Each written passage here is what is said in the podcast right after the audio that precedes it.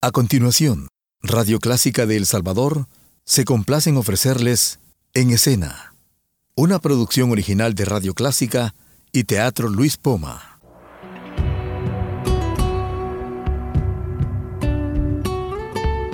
Siempre con usted, Radio Clásica 103.3.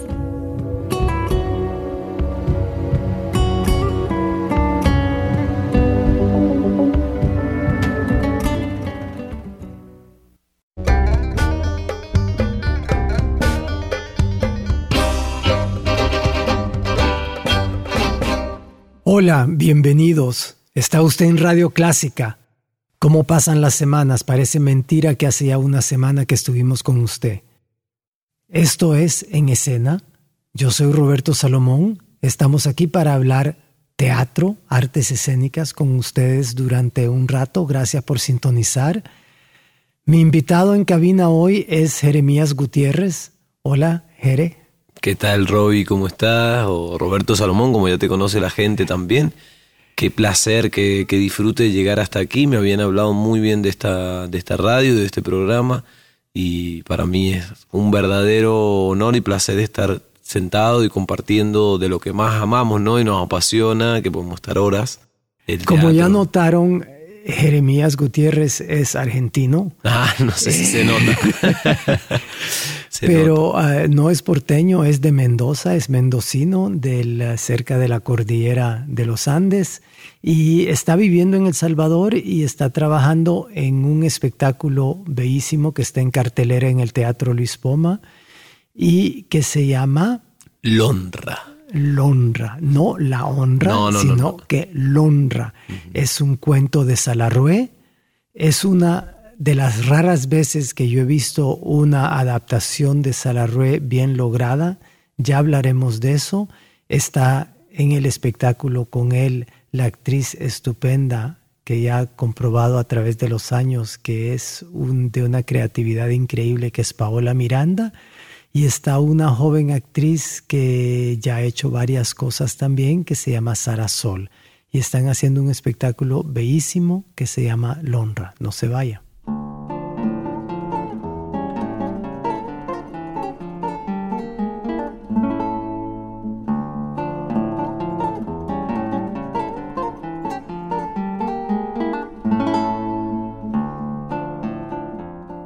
Jeremías, bienvenido al programa y quería comenzar hablando de Salarrué. ¿Por qué Salarrué?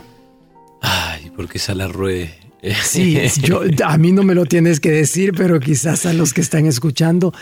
Yo siempre digo que eh, Inglaterra tiene a Shakespeare, España tiene a Cervantes, Francia tiene a Molière y otros más pero ah, nosotros tenemos a Salarrué y Salarrué, pues reconocido por muchos como uno de los grandes autores latinoamericanos e incluso una influencia muy grande sobre gente como Juan Rulfo, eh, que son monumentos de la literatura latinoamericana, pero es precisamente eso, literatura, ¿verdad? No es teatro. Totalmente.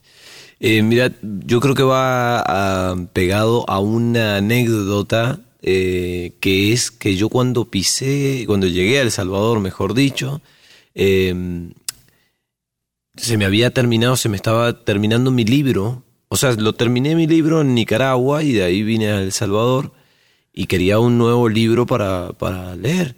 Entonces fui al centro y en estos lugares donde venden en la calle libros, me puse a ver libros, y veía libros, veía libros, y veo uno que ni siquiera eh, se podía leer la tapa, sino que me gustó porque salía un poco El Salvador del Mundo, era como que habían, lo habían vuelto a forrar al libro, y me gustó las imágenes que tenía, lo abro, cuentos de barro de un tal Salarrué, totalmente desconocido para mí, no sabía ni quién era, eh, porque lamentablemente no, no nos llega eh, su literatura.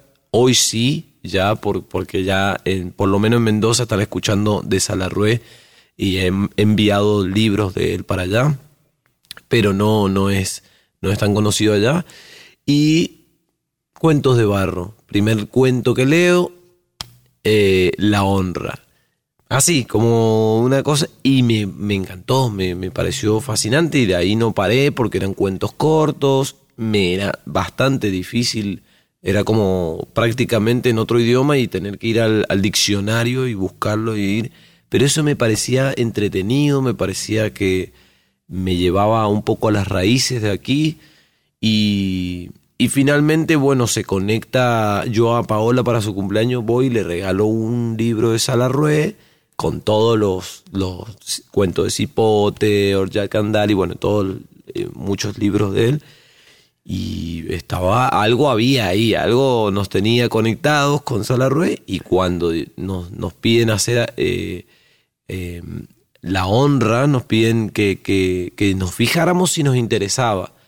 Automáticamente yo dije sí, porque ya me interesaba desde antes, desde el principio cuando nos dijeron hablen sobre violencia de género y, violencia contra la mujer. Porque esta obra fue un encargo. Exactamente. Un encargo de una ONG para hablar de la violencia Exactamente. hacia la mujer. Exactamente. Entonces, eh, ahí eh, nos, nos, sugirieron a, a, a y este cuento. ¿sí? Podríamos, podríamos haber elegido la petaca, haber dicho no, la honra no, elijamos otro, otro que también hable sobre violencia contra la mujer o reinterpretar otro, otro cuento. Ahora, yo quisiera que habláramos un poco de la adaptación que han hecho ustedes, porque han hecho una adaptación que me parece admirable por la mezcla de técnicas y ustedes están trabajando mucho con teatro de objetos. Ahora, el teatro de objetos, como su nombre lo dice, para los que no lo conocen, es eh, contar el teatro a través, a través de objetos. Aquí en este caso el objeto pueden ser los dedos de Paola, puede ser un, pequeño títere, puede ser una rama.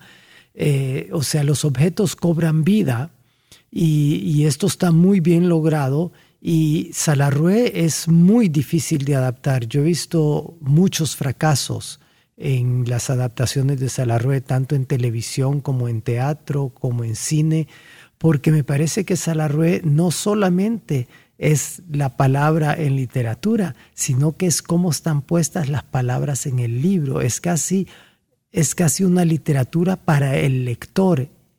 Incluso escuchar a Salarrué es difícil si alguien te lo lee. Es para es tan íntimo que es para el lector, para que él mismo lo pueda leer. Entonces, no sé si compartes eso, pero a mí me parece que ese es uno de los grandes logros del espectáculo. Eh, bueno, muchas gracias por eso también, ¿no? De, reconocer ese trabajo. Eh, y sí, yo creo que Salarrué es eso, es para el curioso, para, el lo dice muchas veces, para el soñador, para el que se mete en esos rincones donde, donde él deja la metáfora y eh, el libre pensamiento y también que que el, lector termine de configurar muchas cosas, sí hace guiños, sí induce hacia dónde, hacia dónde va el, tema, pero eh, la utilización de la metáfora y lo cínico en él estaba, en el, en el cuento estaba muy, muy, muy presente. Es el, en mi camino teatral es lo que a mí más me interesa, no dar digerido todo al público, sino que tenga el trabajo que hacer de espectador, pero... Eh, claro, dejar el sentido de las cosas abierto, que el público termine de completar la obra, no dar las cosas masticadas. Exactamente, ya desde el hecho de que un, una niña o una mujer, en este caso creada por uno eh, que la, la, llevamos a, a, unos dedos, hay que configurar todo, cómo es esa niña, la vemos, la logramos ver, entendemos, esos dedos están representando una niña, pero hay que, el espectador, algunos se lo imaginaron colocha, otros rubia, otros, no sé, morena, nos da la posibilidad de, esa individualidad de, utilizar la imaginación y terminar de crear. Por eso en la obra se ven eh, eso. teatro, teatro que convierte al público en un ser inteligente, pensante y de imaginación. Yo quisiera contarte que yo conocí a Salarrué oh. porque, eh, o sea, tenía veintitantos años cuando, cuando murió Salarrué y eh, pues los, los jóvenes peludos eh, de sandalias y medio hippies que trabajábamos en el Ministerio de Educación donde él también trabajaba, yo me acuerdo de ver a este señor que no, no, no nos atrevíamos mucho a acercarnos a él, ¿verdad? Porque ya era, ya era un monumento, pero él nos miraba con un beneplácito increíble. Me acuerdo, esa es la imagen que tengo de él, mirando a los jóvenes, y es una cosa que yo ahora de viejo trato de hacer. O sea, es, es de ver a los jóvenes como el futuro. Él nos veía no como, y estos jóvenes, ¿quién los comprende? Sino que él veía como la realización de sus sueños. O sea, nosotros íbamos a seguir sus sueños y siempre he tratado de hacer eso.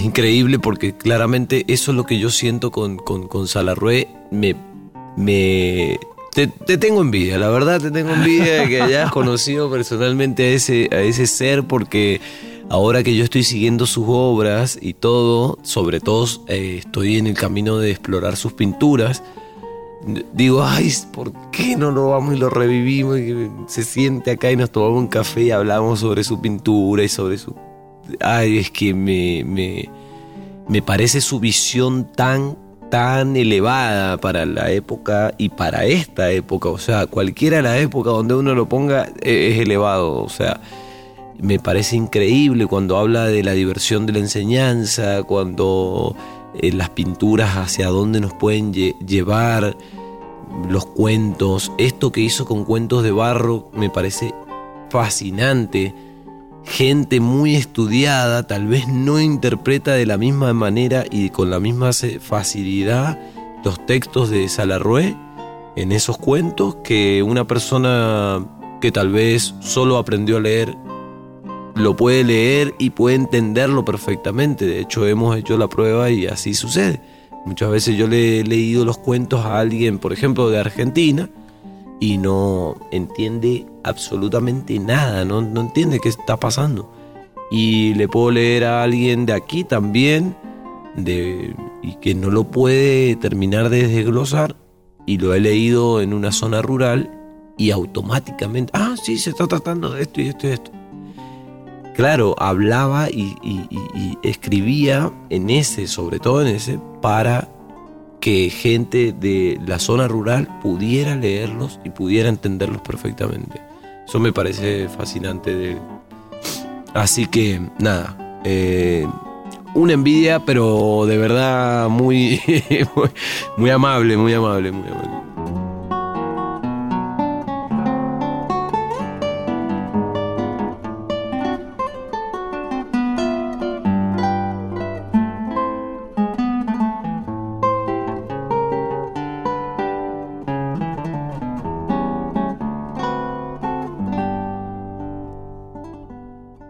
Está usted en Radio Clásica, soy Roberto Salomón, estoy conversando con Jeremías Gutiérrez, eh, mendocino de Argentina, eh, que vive en El Salvador. Te has quedado a vivir El Salvador, Jeremías, y eh, pues es para ganancia de todos los que hacemos teatro, porque realmente es un gusto verte trabajar y trabajar contigo, tu modo de ser, tu manera de tratar a la gente. Y ¿Te quedaste entonces en El Salvador? ¿Te quedas viviendo? Porque para ti Centroamérica es un solo país y estás bien aquí. sí, hablábamos de que eh, puedo, a veces cuando digo cosas, a veces puedo llegar a ofender también porque, eh. ah, no, ¿cómo no somos del mismo país que Honduras, no somos el mismo país que Costa Rica? Pero a mi percepción... No, yo soy morazánico, así que no te preocupes. claro, es como... Eso para mí sí, sí, sí si fuéramos morazánicos todos y pudiéramos verlo, decir, wow, claro, este, este territorio es para mí un país, me da la posibilidad de visitar a mis hermanos y amigos de Costa Rica, eh, estoy cerca de México, que también me, agrada mucho. Yo, yo me siento nómada, soy bastante nómada. Casualmente me queda un poquillo más de tiempo, siempre me termino yendo, eh, paso un tiempo por acá y me voy, vuelvo. Eh, eh, eh, siempre estoy, como era, eh, regreso pero ya me voy, una cosa así, es como que siempre estoy en eso. Me parece un país fascinante, gente muy agradable, muy amorosa, me he sentido también acogido en esta tierra por las personas sobre todo. Eh, la geografía es maravillosa, verde, después se pone seco, después hay agua, brota por todos lados, no sé, me parece muy hermoso, puedes estar en, en el mar en un ratito, puedes estar en la montaña en otro ratito, que hay cosas que pueden, porque muchas veces he escuchado eso, no, pero acá está todo dado vuelta, ¿cómo te vas a venir a este lugar? En Argentina también las cosas están dadas vuelta, en Latinoamérica están las cosas revolucionadas y hay injusticias y bueno, cada uno elige dónde librar su batalla, ¿no? Eh, yo estoy eligiendo El Salvador, Centroamérica, como dije antes, y ojalá que todo Latinoamérica, porque uno se puede mover, hoy tiene la capacidad eh, de moverse. Y tu batalla es el teatro. Cuéntanos un poco. Tu formación, según tengo entendido, es eh, muy, muy, física, muy dentro de la comedia del arte, dentro del uso de las máscaras, del trabajo del payaso, del eh, un, teatro más físico, menos de texto. Y sin embargo, sos un enamorado de textos por todo lo que nos has dicho anteriormente. Sí. Entonces, eh, ¿cómo concilias esto o, es parte de la misma cosa para ti? Háblanos un poco de tu formación en, Argentina, en Mendoza. ¿Hay escuelas de teatro? ¿Tú tuviste, tuviste una formación formal o fue más bien una formación empírica? Eh, sí, bien, de, de la parte de la formación quiero contar, por eso amo cuando Salarrué habla de la diversión de la enseñanza, porque claramente está hablando de personas o de, toda una institución que hace que los estudiantes terminen cayendo en algo que no querían primeramente y segundo que no es funcional para seres humanos, no forma seres humanos pensantes, eh, ni no, no acompaña a la niñez. Entonces a mí me tocó desertar de la, de la educación formal porque para mí no era la forma en la que yo quería ser enseñado o en la que yo quería aprender.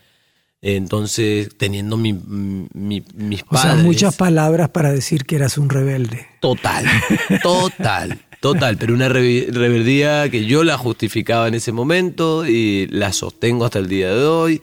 No quería aprender lo que me querían enseñar. Quería aprender, claramente soy ah, me enamora aprender todo el tiempo quiero aprender cosas nuevas leo eh, leo todo el tiempo que puedo leer estoy leyendo o estoy viendo cosas o buscando que gente que sabe mucho claro somos somos gente rara la gente de teatro verdad no queremos entrar en los moldes que nos prepara la sociedad para nada claramente no sé no no sé si todos solamente puedo hablar de, mi, mi experiencia y de lo que yo eh, viví teniendo mis papás directores de escuela. No, no, no, yo era, pero le, dejé que venía acá a derrumbar algo, no, no, total. Eh, me, pobre, pobre gente, cómo les salió el hijo, ¿verdad? No, tremendo, tremendo, tremendo. Yo me plantaba y decía, no, mándenme algo que tenga que ver con el arte, no sé qué. Siempre ahí o buscando una alternativa en ese momento en Argentina. ¿Y cómo la encontraste? Eh, la encontré a fuerza de, perseverancia, de, pegarme a personas. Empecé, em, mi hermana, ella sí, también una actriz, tremenda actriz, bailarina. Em, bueno, eh, se desarrollaba muy bien en todos los campos y así estudió, hizo todo, todo el caminito, banderada, todo perfecto. Yo admirándola, mi hermana más grande, y me le apegaba a ella. A mí me enamoró que me sacó de la escuela una vez, o sea, estaba, era mi, mi heroína, me sacó de la escuela, pidió a mi mamá si me podía sacar de la escuela para ir hacerle la técnica en una obra en otra escuela. Entonces yo estaba en otra escuela haciendo teatro desde ese lugar de la técnica y me había sacado de esa prisión que me tenía como loco. Entonces yo dije, ¡Ah! el este, teatro, esta es la vida. El teatro es libertad. Yo lo asocié de teatro libertad.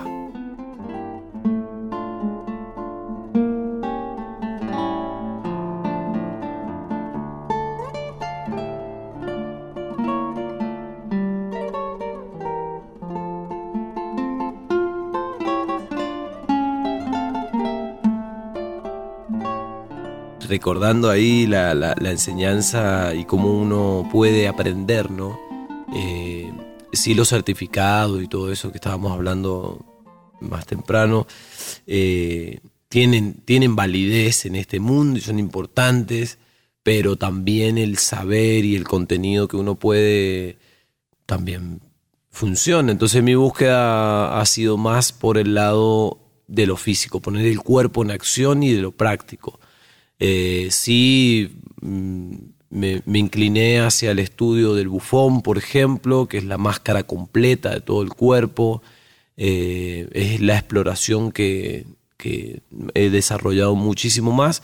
Y de ahí, como no hay, no hay, no, no tengo las condicionantes, por ejemplo, que se, se, se logran y las barreras que muchas veces en las escuelas formales de teatro se dan, eh, yo tengo esa libertad de explorar lo que, lo que deseo y, profundizar. Siempre me gusta profundizar. Hay un cierto interés marcado estos últimos años por el teatro bufonesco en El Salvador.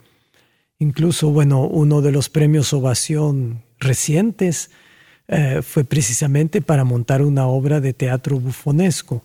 Eh, esto se debe a que lo físico ha entrado en las costumbres de la gente de teatro, ¿verdad? Hay que recordar que venimos de una tradición, de la tradición del, del teatro del siglo XIX de España, que es el texto, el texto, el texto, y luego el texto. O sea, es gente parada frente a un decorado pintado y que, no es escenografía, sino que es un decorado pintado y recitando texto, declamando textos. Entonces, esto creo que, bueno, empezó a cambiar desde el principio del siglo XX, pero las cosas toman mucho tiempo para entrar dentro de las costumbres y yo creo que ahora el teatro que se hace en El Salvador realmente es mucho más físico que, que en muchos otros países. Sí, estoy totalmente de acuerdo. No, no sé, no conozco tanto la, la, historia eh, de cómo se desarrolló aquí en El Salvador, pero sí creo que la parte física empieza a cobrar otro, otra fuerza y nos damos cuenta que sí, la verborragia dentro de, una, de un espectáculo y no pasa nada con que haya verborragia porque puede haber un muy buen monólogo solo de una persona Sí, pero no por hacer teatro físico se va a despreciar el texto, ¿verdad? Yo creo que tienen que ir de la mano. Totalmente de acuerdo. Es, esa, esa unión es, eh, se va amalgamando y se va dando eh, tanto y cuando se respete el texto y se respete la acción física también, ¿no? Como que se le dé la, la justa medida, digamos, ¿no? Cuando uno prepara una comida, si le echa mucha pimienta va a quedar muy picante y si le echa mucha sal muy salado. O sea, hay que llevar de la mano esas dos cosas. Yo sí creo que a través del cuerpo podemos, eh, eh, podemos expresar, podemos comunicar, podemos... Creo que nos entendemos, las personas nos entendemos mucho más a través del cuerpo que de las palabras que podemos decir. Cómo formulamos las ideas y cómo eh, exponemos nuestras ideas a través de las palabras. Creo que el cuerpo muchas veces, muchas veces logra ser más claro, más preciso, más directo, tal vez. Eh, entonces, si la búsqueda va por ahí.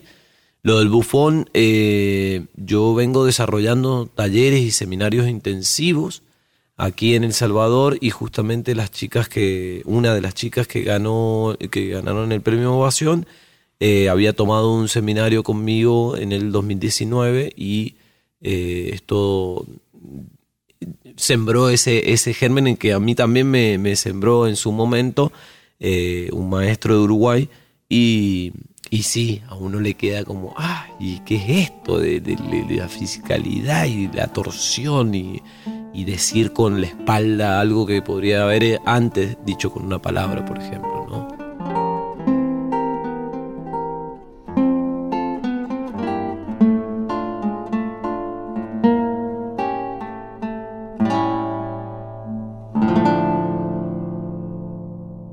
Jeremías Gutiérrez, muchas gracias por eh, haber venido al programa este día.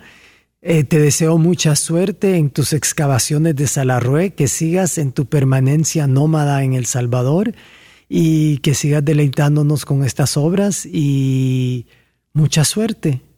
Les recuerdo a los que nos han escuchado que este programa aparece todas las semanas, el viernes a las 6 de la tarde en horas de tráfico y el domingo a las 11 de la mañana.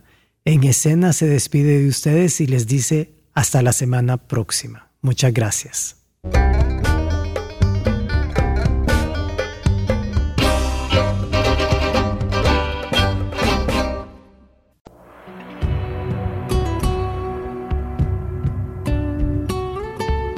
Siempre con usted, Radio Clásica 103.3.